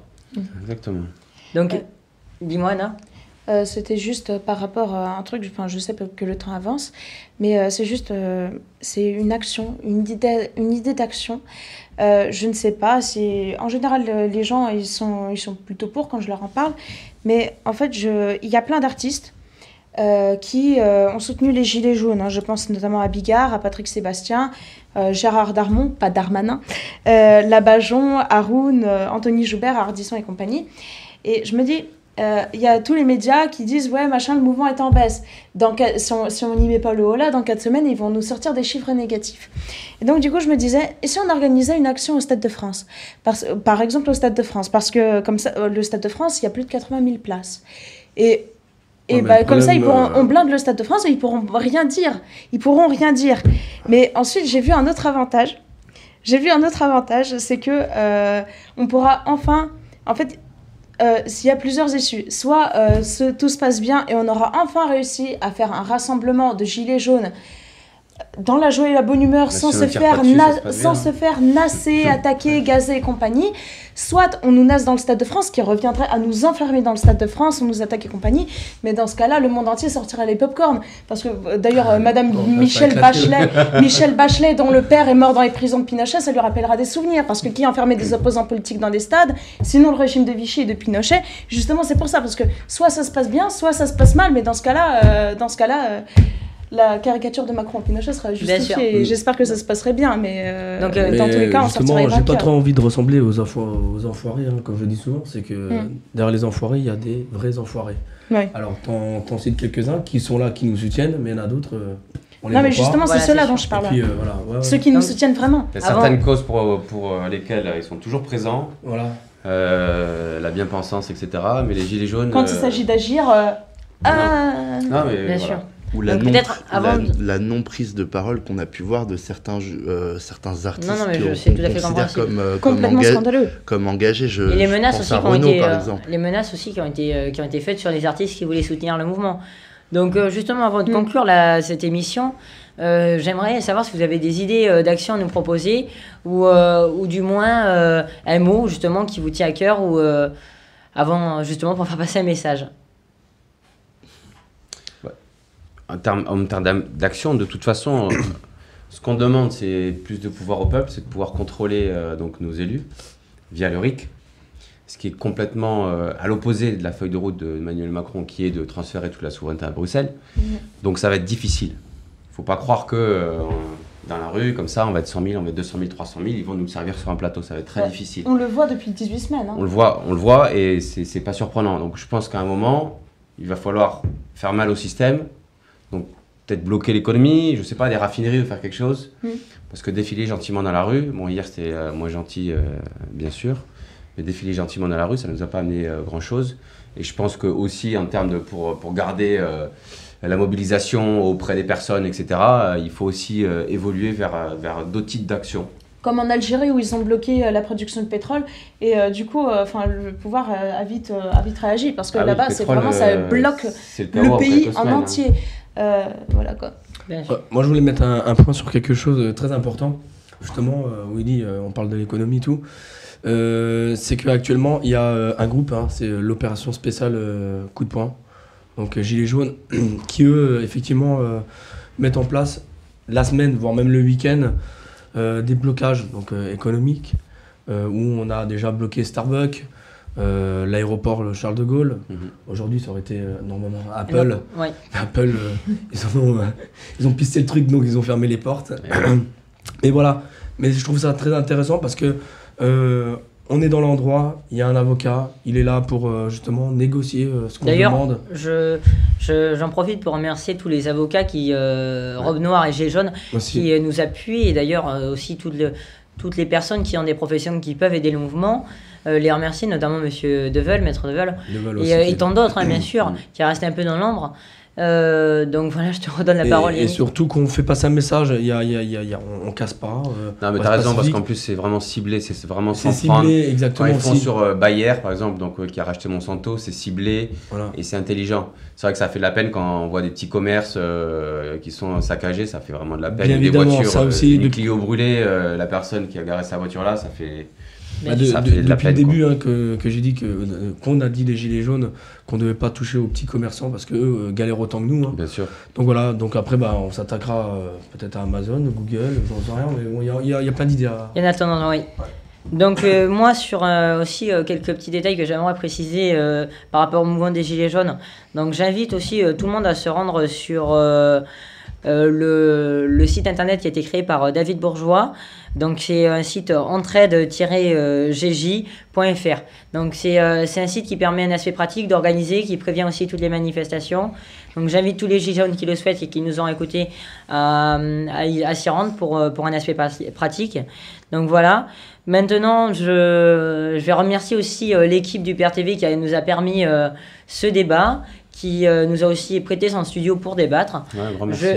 Ouais, voilà, merci je précise, je précise également que nous ne sommes pas dans une démarche de chanter les louanges de quelques structure politique euh, qu'il soit, quoi. Notamment, nous partageons des idées avec certains partis politiques, nous les avons exprimées, voilà, sans citer de nom, bien sûr. Euh, donc voilà, nous, il ne faut pas après nous dire que nous sommes euh, ici pour... euh, Faire du prosélytisme. Voilà, bien sûr. Et euh, donc, je, je remercie aussi euh, tous mes camarades, comme je les appelle, mes, mes compatriotes euh, français et, euh, et autres, de leur attention. Et euh, donc, je vais conclure cette émission en vous disant on ne lâche rien, mes, mes amis. Il faut continuer cette lutte qui est extrêmement juste et justifiée. Gardons la force et l'honneur qu'il y a en chaque gilet jaune. Et, euh, et voilà, peut-être que vous voulez aussi vous ajouter un mot pour Je- conclure. Là, il y a un Nouna qui vient de me dire qu'il te recrute, c'est bon. C'est bon. Là, c'est, c'est, euh, euh, non, c'est bon. ah, non, euh, il l'acceptera pas parce que si, euh, s'il veut faire carrière, ça, ça, ça va le tuer. Enfin, je veux dire, c'est, enfin, je veux dire, c'est un truc à se flinguer. hein. Moi, j'aurais Mais- juste un truc à dire. Convergence des luttes. Tous ensemble, que ça soit les étudiants, les retraités, que ça soit les gens qui se battent pour le climat, etc. On doit tous être ensemble, même si on a certains qui veulent pas mettre de gilets jaunes parce qu'ils se disent Ouais.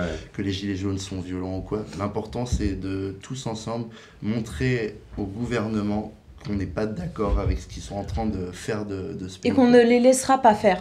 Surtout qu'on ne les laissera pas faire. Ah, accepter les divergences qu'il peut y avoir entre nous. euh, Bien sûr. Il y a des gens de gauche pas. et tout ça, mais vraiment se concentrer sur une chose, le RIC, qui va vraiment bénéficier à tout le monde. C'est l'intérêt général finalement qui va gagner. Donc, euh, N'oublions pas que suite à la à l'invasion des nazis, enfin la résistance qui avait la résistance pardon qui avait été mise en place, il y avait euh, des communistes, il y avait des résistants, il y avait ceux qu'on appelait les patriotes. Il se, et même quand il y a eu quand on a instauré le gouvernement euh, provisoire, il y avait des personnes de tous bords qui sont assis autour d'une table comme nous actuellement, qui euh, qui ont trouvé leur point commun et qui se sont dit ben on va établir le programme de la France libre. Donc, euh, donc voilà, il faut aujourd'hui se mettre aussi autour de table, discuter ensemble et converger, comme l'a dit Florian. Donc euh, moi, je, je dirais aussi pour conclure, cette fois-ci, vraiment, le point levé contre la Macronie. Se rassembler sur ce, euh, se concentrer sur ce qui nous rassemble plutôt que sur ce qui nous divise. On lâche rien? Bravo. merci. Personne. Amis du net, Hugues, bonjour. Bonjour. Alors, on se retrouve en aparté suite à ce que Anna a dit pendant l'émission du- des Gilets jaunes numéro 5. Elle a parlé des grenades de désencerclement ainsi que des bombes lacrymogènes. Exact. Et effectivement, on, on s'est retrouvé en manifestation hier. C'est ça, et on en a mangé pas mal d'ailleurs. Effectivement, on s'est fait gazer. Et je t'ai fait une remarque euh, que je trouvais assez euh, importante. Il se trouve que je- dans plusieurs manifestations, je me suis fait gazer. Et je, je trouvais que hier, donc le 16, on était, euh, enfin, les, les- les gaz étaient archi forts. Je ne sais pas ce que tu en penses. Du coup, tu as pu ramasser Alors, un, peu, je- un peu les grenades et on va en parler. Bah, exactement, on va en parler. Alors effectivement, euh, hier on en a pris, euh, enfin, on, a, on a pris des gaz qui étaient vraiment assez agressifs, et c'est vrai que globalement, euh, on a ramassé quelques échantillons sur ce qu'on trouvait par terre pour voir justement ce qui, les indications qu'on retrouve sur les cartouches, et, et on voit effectivement que le, le- le gaz qui a été utilisé hier est beaucoup plus agressif. On a, Il y a, y a des, nu- il y a des numéros sur les grenades? alors voilà, en fait, les, grosso modo, c'est euh, le, gaz lacrymogène, c'est du gaz 10CS, hein, qui euh, font référence aux, euh, aux initiales de- de- des deux chimistes qui ont synthétisé le- le- la molécule. Euh, et en fait, jusqu'ici, on avait des, euh, des, des- par exemple, sur ces, ces grenades qui sont fabriquées par Nobel Sécurité. Mhm. Production française, on ne fait pas que des trucs magnifiques. Euh, Malheureusement. Jusqu'ici, en fait, on était sur des grenades dites CM, donc 7 pour le nombre de galets qui sont, se retrouvent à l'intérieur. Et maintenant, en fait, l'indication sur la cartouche euh, figure vraiment le MP7. Et en fait, le changement de, euh, de gaz entre le CM et le MP euh, est, euh, est vraiment euh, significatif. En fait, Donc, le, le- MP est plus fort le que le gaz CM. MP est beaucoup plus fort, en fait. Il a, euh, on va reconnaître une, une fumée légèrement Jaune. plus ouais, ocre jaune, Ouais. un peu, pas tout à fait complètement blanche comme, euh, comme sur le, le CM. Mhm. Et surtout, en fait, du coup, le, le gaz est beaucoup plus agressif. Donc, euh, et là, bah, voilà, tout ça, c'est des grenades qu'on a récupérées hier et on voit systématiquement du euh, C'était- MP7. euh, C'était blindé, alors sur, sur les champs, c'était blindé sur la place de l'Étoile, on pouvait à peine marcher, on shootait Ah, oui, toujours dans des, dans, des, euh, dans des grenades de désencerclement, ça ressemble à ça. Tous les éborgnés, euh, enfin pas que, ah, tous les éborgnés ont pu, euh, avec la vitesse du tir, ont pu euh, perdre un œil avec ce style de, de grenade de désencerclement. Bah, Je j'ai- montre. Peut-être on termine un coup sur le, Oui, euh, sur le, sur le lacrymo. Du coup, c'est vrai qu'hier, il y a eu un usage assez massif de ces, de, de ces gaz. Alors, comme, on- comme ça a été judicieusement dit pendant le, le, le- le débat Gilets jaunes, là, il, faut, il y a quand même quelque chose d'assez hallucinant, en fait, dans cette utilisation de gaz répétée et massive, parce que c'est pas des substances qui sont anodines. Euh, on- les- le, le gaz lacrymogène a été, euh, suite à une, une convention internationale sur les armes chimiques, interdit d'usage dans un contexte de guerre euh, depuis 93.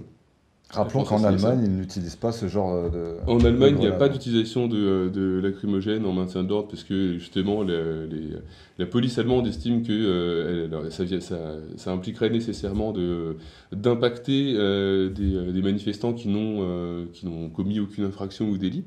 Et donc, de toute façon, la doctrine du maintien de l'ordre en Allemagne est tout à fait différente en Mhm. fait. On est vraiment sur un accompagnement et une désescalade, c'est-à-dire essayer d'exfiltrer le plus vite possible des individus euh, peut-être agressifs ou qui voudraient euh, commettre des dégradations pour pouvoir laisser le cortège se dérouler euh, de manière euh, sereine.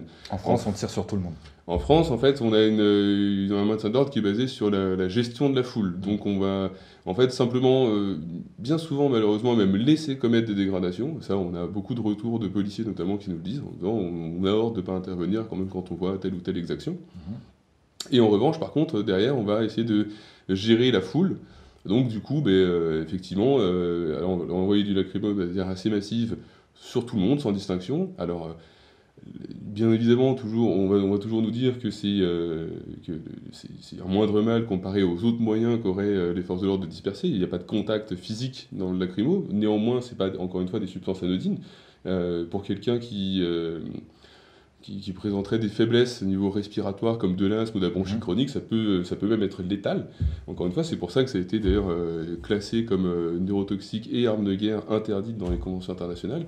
Et euh, c'est vrai que la- la- son utilisation contre des populations civiles dans un contexte de maintien de l'ordre sur des simples manifestants pose réellement question. Bien sûr.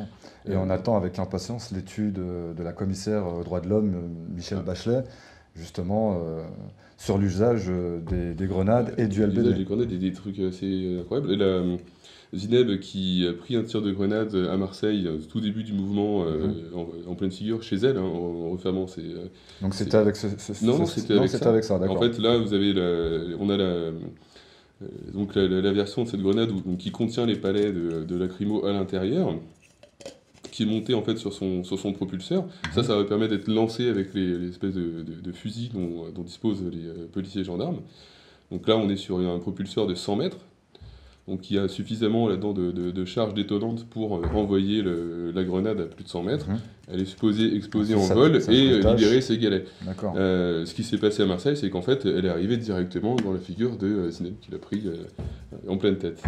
Donc euh, bah là, un, un des autres vestiges qu'on a récupéré, donc toujours sur les mêmes lanceurs de 57 mm, donc là, c'est pas le même fabricant, on est sur du, euh, des grenades fabriquées par Alcetec, c'est pas par Nobel. Euh, bah là, on avait encore du, euh, du gaz CM, hein, Mhm. donc avec, un peu moins prégnant, beaucoup moins agressif, mais globalement, la majorité de ce qu'on a ramassé hier, eh ben, c'est cette version-là, avec le, Classé comme arme de guerre. L'ensemble est classé comme, comme arme de guerre de toute façon. Et euh, c'est là où ça pose vraiment plein, plein de questions. Après, on a ces, pareil, ces petits galets crantés qu'on voit Mhm. depuis, euh, depuis quelques temps. Et euh, qui, qui sont en fait adaptés à des lanceurs de 40 mm. Donc, grosso modo, ça va permettre, par exemple, sur les, sur les mêmes types de, de lanceurs, de pouvoir utiliser à la fois des, du LBD Mhm. ou euh, de la grenade. D'accord. Euh, mais ça, c'est pareil, sur ces, euh, sur ces versions-là euh, crantées, il y a, y a un gaz qui est beaucoup plus euh, dense, en fait, que sur les CM classiques. J'en ai entendu beaucoup aussi qui disaient que euh, on pouvait acheter des munitions, enfin la France achetait des munitions étrangères. Est-ce que c'est- différent de ça? Alors que- ça, c'est sur les LBD, en fait, le- le- les, lanceurs sont fabriqués en Suisse, et en fait, la France achète des munitions ailleurs. Et euh, d'ailleurs, les enquêtes qui ont été faites dernièrement ont tendance à, démontrer que le- la munition euh, qui est en cours euh, dans, la- dans- dans nos forces de, de maintien de l'ordre sont finalement euh, trop puissantes pour l'arme. C'est- La, la- charge de propulsion est, cons- est, est trop forte pour euh, ce qu'avait prévu le constructeur. D'ailleurs, on va en retient ça du, du fabricant suisse. hein. D'accord. Euh, ce qui explique aussi que des- les, les tirs fassent beaucoup de dégâts en fait dans, là, dans, le, dans le cadre des manifestations Gilets jaunes, puisque bah, au-delà de, de- de l'emploi qui est déjà assez euh, contestable, de, de- puisque LBD est normalement une arme de défense, euh, sauf qu'en fait, elle est utilisée comme Il la grenade de peu. désencerclement de manière euh, agressive. En Ouais, fait. il l'utilise un peu n'importe comment. Le problème, c'est qu'il n'y a, pas, euh, il y a pas vraiment de contrôle. Là, euh, et puis, ben, on a, des, euh, on a des, quand même des retours assez. Enfin, il y a des statistiques tout simples. hein. je veux dire, on a peut-être euh, maintenant plus d'une vingtaine de personnes qui ont perdu un œil euh, par des tirs de LBD depuis le, le début des manifestations. Euh, sur ces, ce- sur plus de cette vingtaine, il n'y en a aucune qui était en train de commettre un délit Mm. ou. donc, ça pose vraiment la question de, de, de- de l'emploi de l'arme et du tir. Et en fait, bon, c'est que.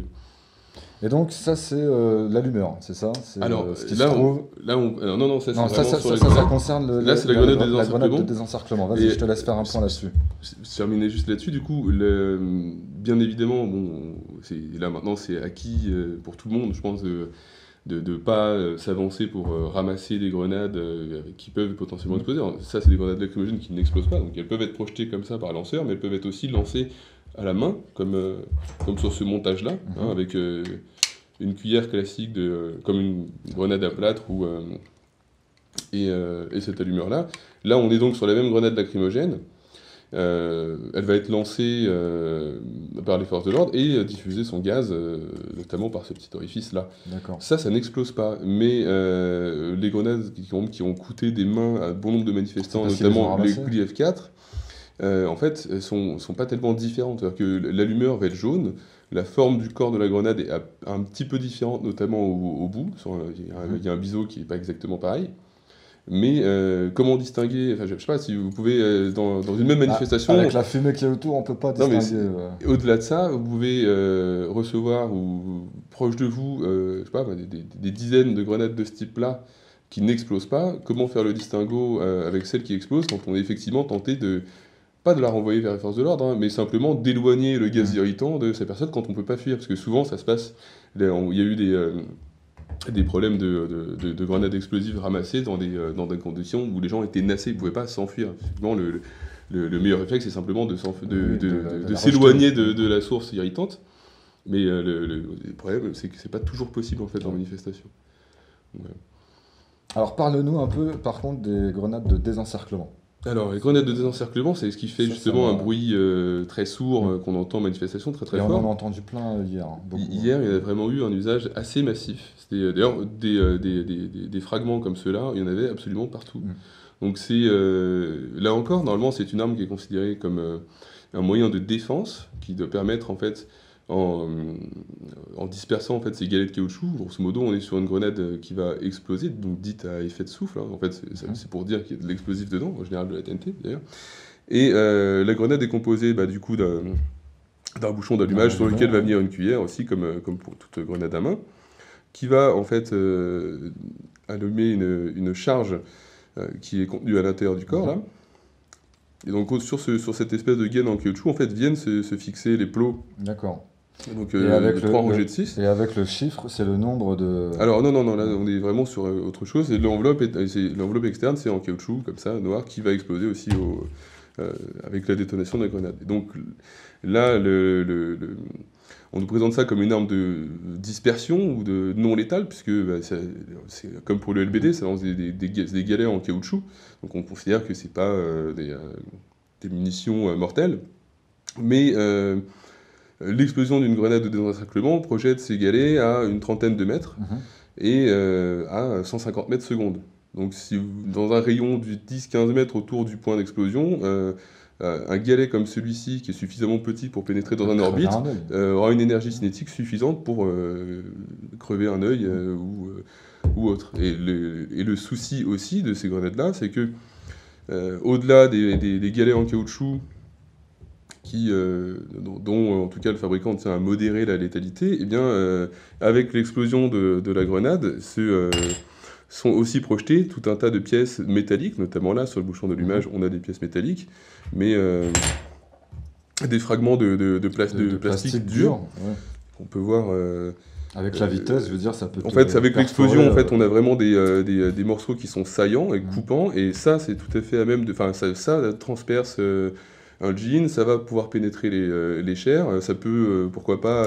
on a, on a des exemples de, de- de blessés comme ça, euh, où des, des ligaments ont été sectionnés en fait par ces éclats-là. Et donc, sous, ça reste quelque chose de- d'absolument dangereux. Et ce qui est, le pire, c'est Ce que ça sent encore. hein. ce qui est, oui, bah, de toute façon, on- on- je te, je te laisserai, t'en profiteras. Non, ça va aller. Un d'inst- d'intérieur offert par Castaner, ça se refuse pas. Et on se rappelle Et- quand même de la petite phrase de Monsieur Macron, euh, je sais plus, c'était en Belgique, un étudiant était arrivé en, en- en lui disant euh, qu'il devrait avoir honte de lancer des grenades sur sa population, et il avait répondu n'importe quoi. Donc là, on en a la- quand même la preuve. Oui, ah non, non, des grenades sont sur la vraiment utilisées euh, en euh, France pendant les alors, manifestations. c'est pas des, des grenades dites oui. offensives de, de, de- de guerre, mais en fait, on n'en est pas loin. C'est-à-dire que globalement, on a remplacé euh, les parties métalliques de la grenade de, de- militaire par euh, des, euh, du caoutchouc, mais encore une fois, ce qui pose problème. euh, en plus de, de- bah, du point d'impact, hein, encore une fois, ça dans le visage, euh, ça, peut, ça, creuse des, ça, ça crée des lésions euh, importantes. C'est euh, toutes les parties du coup euh, dures, toutes les parties euh, métalliques qu'on retrouve sur la, sur, le- sur la grenade et qui vont être projetées euh, également au moment de sa détonation. Euh, Il y a, les pa- on, a, il y a- on a plein d'exemples de, de- de- de blessés comme ça. Euh, en plus, il y a une petite particularité sur ces grenades de désencerclement qui, euh, qui ont tendance à créer des, des plaies un peu purulentes. En fait, ça fait pas juste un bleu ou une plaie. c'est- Il y a un truc. euh, j'ai pas la composition exacte, euh, le fabricant est, assez avare de ce genre de données, mais en tout cas, on, on le constate, en fait, tous les, tous les secouristes et urgentistes, en fait, constatent que c'est, c'est des- ça, ça crée des, des plaies qui, sont, qui s'infectent. Mhm. Et, euh, et là encore, surtout, le, le- le problème qu'on a là-dessus, c'est que euh, y a un vrai danger sur, ces, sur l'utilisation de ces grenades. Et euh, normalement, elle ne devrait pas être utilisée de manière aussi massive dans du maintien de l'ordre. Là encore, on est sur quelque chose qui a été conçu au départ pour, euh, comme étant un moyen de défense. Mhm. Grenade de désencerclement ou de défense, c'est conçu normalement pour dégager des policiers d'une situation périlleuse. Euh, en réalité, en manifestation, elles sont utilisées de manière offensive Oui, pour oui. aller euh, justement. euh, elles sont généralement jetées par exemple avant une charge ou des choses comme ça. Et, et ça- ça- le- leur Sans- emploi sans sur le terrain ne correspond pas du tout à, à ce pour quoi elles sont faites. Mm. D'ailleurs, normalement, en fait, l'usage de ce type de grenade enfin, normalement justifie la- une, une déclaration d'usage. Il y a un registre qui est normalement tenu en fait sur le, le- le- les suites données à l'usage des armes. Donc il y a une déclaration de, euh, qui normalement doit être faite pour alimenter un registre et une base statistique pour euh, justement mesurer les, les conditions d'emploi et les conséquences possibles de euh, l'usage de ces grenades. Donc normalement tout fonctionnaire de police qui euh, en utilise une doit euh, remplir une fiche qui remonte à la fois au ministère mais aussi à l'IGPN. On se rend compte en fait c'est en général c'est pas fait ou alors c'est fait a posteriori quand il y a un souci. Là toutes celles qui ont utilisé hier ça m'étonnerait qu'il y ait une fiche pour chacune. Et euh, en fait on se rend compte de ça puisque euh, simplement en comparant le, le nombre de, de commandes qui sont effectuées pour le réassort auprès du Mhm. fabricant. bah, c'est des finances publiques, donc on a quand même des données là-dessus, sur le- au moins le nombre d'unités euh, commandées.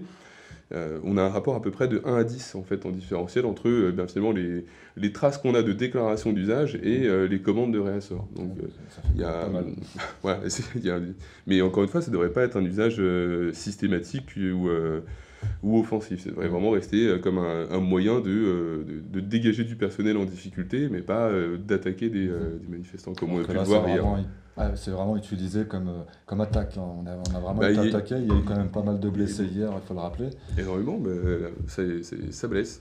C'est- mais euh, Après, on verra les, les- les questions. les, Il y a des, des- des enquêtes administratives sont ouvertes. Pour le moment, en même temps, depuis le début, on n'a pas eu spécialement de, de, de- de retour sur les suites données. Mhm. Alors après, bah, ça crée des situations qui sont complexes, complexes parce que, encore une fois, euh, on va nous dire d'un côté que euh, on a besoin, enfin, que l'État a besoin de, doter ses forces de l'ordre de moyens de, se défendre. Euh, moi, je veux surtout un moyen euh, de- d'attaquer la population, enfin les manifestants. hein, dire, Macron dit qu'il, n'a- enfin, donc Castaner dit qu'il n'a jamais vu un policier attaquer des manifestants. on en Bon, a, bah, on en a c'est- parce qu'il vient pas souvent aux On vu, manifestations. ouais. Mais euh, en Notamment fait, sur des street medics. hein. oui, mais le, le problème, c'est que ça fait partie d'une stratégie d'escalade, en fait. Le, le- le- le gouvernement fait le choix de la confrontation en donnant des ordres et des directives aux, aux policiers et gendarmes en ce sens. Euh, finalement, il y a en- encore une fois un certain laxisme dans le, euh, vis-à-vis des, des groupes de Black Bloc qui vont peut-être commettre certaines dégradations ou de casseurs qui vont eux venir payer, piller des magasins ou casser des vitrines. Euh, finalement, une certaine impunité vis-à-vis de ces groupes-là. On avait pas mal de, de, forces de l'ordre qui nous, qui, nous, qui, nous, font des retours comme quoi ils reçoivent ordre de laisser la, la, casse se faire. Alors c'est sûr que ça permet de faire de belles images qui permettront de parler que de ça et de discréditer le mouvement. Mais euh, là encore, s'il faut s'assurer, enfin, l'usage de ces armes par les, euh, par les forces de l'ordre doit poser la question des, euh, de, de, leur hiérarchie et du gouvernement qui leur donne des ordres. Encore une fois, je ne pense pas que qu'un policier ou gendarme ait quelconque plaisir à envoyer des, à, mutiler des, des, manifestants, mais le, le, problème c'est que bah, ils font comme, euh, comme nous tous, hein, on manifeste le samedi parce que la semaine on travaille et eux ils ont aussi besoin de garder leur travail euh, parce qu'ils ont certainement euh, une maison à payer, des enfants et autres.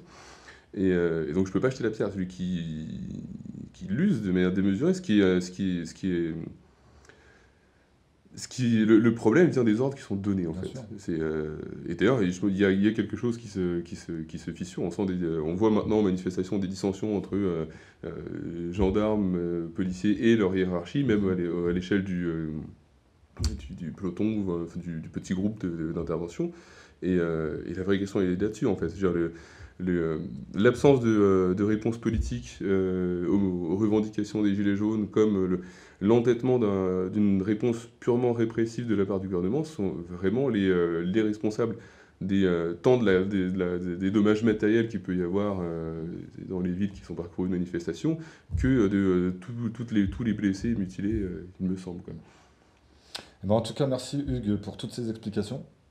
Euh, en manifestation, prenez soin de vous.